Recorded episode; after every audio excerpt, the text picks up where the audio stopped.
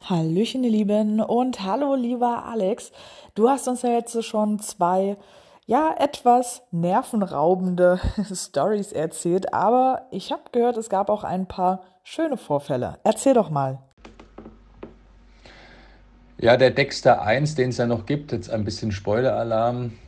Ist ja eine große Puppe in einem im Wald, in einer großen wetterfesten Box drin. Es erinnert etwas an einen Sarg, obwohl es eigentlich kein Sarg sein soll, sondern einfach nur ein Behältnis, ein wetterfestes. Ich habe das in einem Waldstück gebaut, wo ich wusste, dass es relativ wenig äh, los ist, also wenig Spaziergänger etc.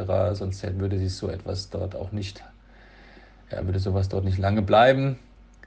Und ähm, also auch so als Tipp mal, sowas, äh, man muss immer schauen, wenn man schon, wenn man im öffentlichen Wald ist, entweder den Förster oder Jäger irgendwie mit einbeziehen, fragen äh, oder halt die Kisten auch wirklich markieren und sagen, großer Aufkleber drauf, wenn ihr das findet, lieber Jäger, lieber Förster, ruft mich bitte an, bevor ihr diese, äh, diese Box einfach wegräumt. Naja, ich habe ich hab den Förster nicht kontaktiert und deshalb sage ich das so. Ähm, aber trotzdem hatte ich Glück und ich habe nur irgendwann später erfahren, dass der Förster das sehr witzig fand und sogar teilweise Schulklassen, das habe ich dann über meine Kinder erfahren, die dort eine Waldführung hatten, hat er dann ganz stolz erzählt, dass bei ihm im Wald ein Geocache mit einem Sarg versteckt ist und er fand das also richtig gut.